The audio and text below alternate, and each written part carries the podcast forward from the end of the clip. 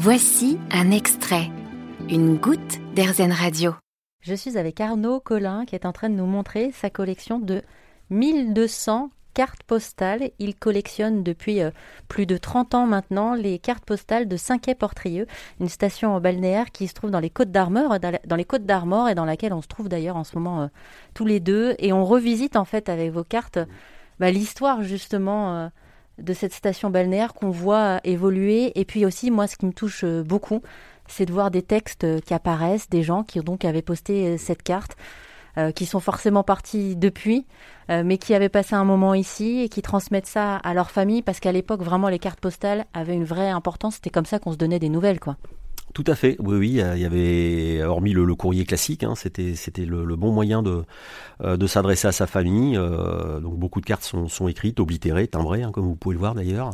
Euh, là, on est sur les années 1908 à peu près, ouais, 1908, c'est ce qui est indiqué.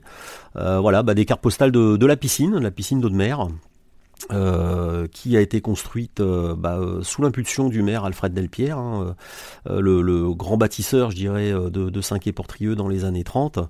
il avait décidé, outre le casino et les divers aménagements urbains, de, construire cette piscine d'eau de mer. Toutes ces minutes qu'on vient de passer à parler de cette piscine viennent parce qu'on a regardé cette carte postale-là. Mmh. Donc en fait, c'est sans fin votre collection. Il y en a 1200. Potentiellement, il y a 1200 conversations ah différentes possibles. Quoi. Oui, oui, tout à fait.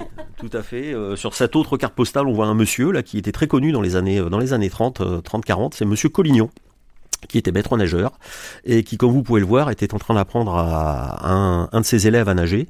En le tenant ni plus ni moins, il avait une, corde qui était attachée autour de la taille de, de l'élève et ce qui lui permettait de lui tenir la tête, euh, du moins le corps, euh, hors de l'eau pour lui apprendre les, rudiments de la natation. Voilà. Alors on ne sait jamais, hein, vous qui nous écoutez, peut-être que vous avez la carte postale qu'Arnaud Collin n'a pas. Je vous lance ce challenge aujourd'hui. N'hésitez pas à aller faire un tour sur erzen.fr.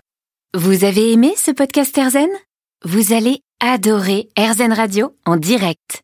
Pour nous écouter, téléchargez l'appli Erzen ou rendez-vous sur erzen.fr.